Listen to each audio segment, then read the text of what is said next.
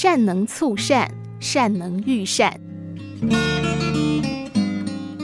清光绪年间，江苏的贾先生在上海租借一间洋行工作，深得老板信任。端午节前，老板派他去城南一带收欠款，他带上皮袋子就出发了。事情进展的还算顺利，到中午共收得银元一千八百多块。贾先生走了半天，说了半天，早已是口干舌燥，疲惫不堪。正好来到十六铺的茶楼，进去匆忙喝了点茶，就急忙赶回去交差，以便好好休息。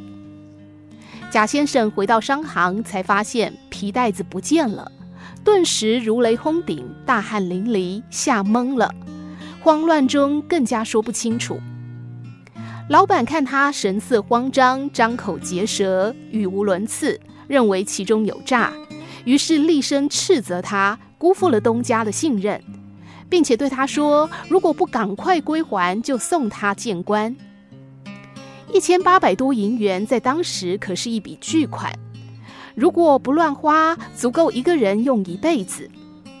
贾先生又如何赔得起呢？责任重大，又有口难言，感到这辈子完了，绝望的大哭了起来。另外有一位浦东人，姓易，也在租界从商，因为运气不好赔了个精光，于是买好了那天午间的船票，准备渡江回乡。因为离上船的时间还早，也来到了十六铺茶楼，想慢慢喝茶来消磨这段时光，也好考虑一下以后的生活怎么办。恰好是在贾先生匆匆离去的时候，易先生到了。易先生坐下，发现身边的椅子上有个小皮袋子，也没多加理会，慢慢喝起茶来。可是等了许久，仍不见有人来取，易先生疑惑起来，提了提，感觉沉重，打开一看，眼珠子差点没掉出来，全是光闪闪的银元。易先生惊喜交加，这可是一大笔钱呐、他不但可以改变自己目前穷困潦倒的状态，而且后半辈子衣食也有余了。但他又转念一想，不行，钱财是各有其主的，这钱不能要。要是因为我把钱拿走了，失主因此而丧失名誉，甚至失掉性命，我的罪孽可就大了。那个年代，一般正经人都知道不义之财不能取的道理。易先生心想：既然今天让我迟到了这些钱财，我就应该尽到责任，物归原主。到了吃午饭的时候，茶楼的客人只剩下八九个，看他们的神色，没有一个像是丢了钱的。他只好饿着肚子等下去，一直等到了傍晚时分，茶客都回去了，只剩下易先生一个人。他仍然聚精会神地注视着过往的人。突然，他看到一个人面色惨白、踉踉跄跄地朝这里奔来。来人正是贾先生，后面还跟着两个人。一进茶楼，贾先生指着茶桌对那两个人说：“就是那里，我当时就是坐在那里的。”三个人向易先生的桌子走来。易先生看得出来，他们就是失主，笑着对贾先生说：“你们掉了钱袋吗？”贾先生不可置信地盯着他，一个劲地点头：“我等你们很久了。”易先生说着，拿出那个皮袋子给他们看。贾先生感激的浑身颤抖，说：“您真是我的救命恩人呐！没有您，我过不了今晚了。”原来贾先生发现钱丢了的时候，就想返回沿途去找一遍。虽然能够找到的希望渺茫，但也只有这一条路了。可是主人怕他潜逃，不准他出门。他费尽口舌说了半天，主人家才叫两个仆人陪他出来寻找，还叮嘱他们务必把贾先生带回。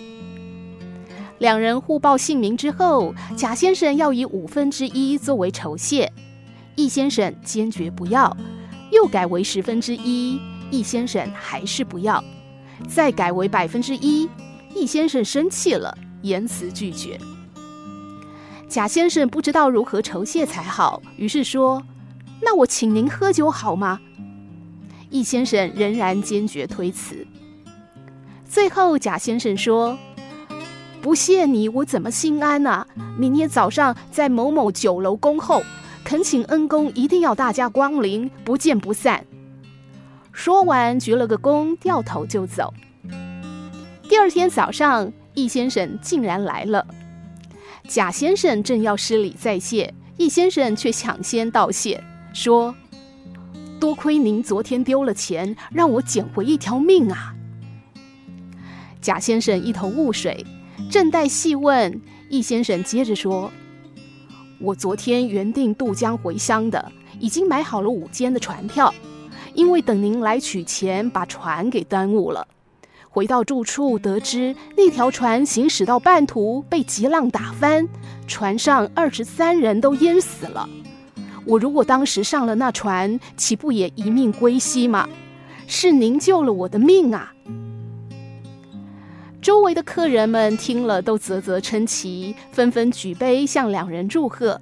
说易先生一桩善举，挽救了两条人命。贾先生回去之后，把事情一说，老板也十分惊奇，感慨地说：“这么好的人真是难找啊，非要见见易先生不可。”结果两人见面之后非常投缘，经过一番长谈后，老板极力挽留易先生，并高薪聘请他主管账目。几个月之后，老板招易先生当了上门女婿，把生意全部交给他打理。穷困潦倒的易先生拾金不昧的故事很快传开，他的诚信仁义赢得了人们的赞叹，大小商客纷纷找上门来跟他做生意。他们家的生意越做越大，成了当地的富商。善能促善，善能育善。积善之人必有后福。当一个人什么都没有的时候，善良和勤劳是你当下最大的本钱。善良可以让你遇得贵人帮助，勤劳可以让你三餐温饱。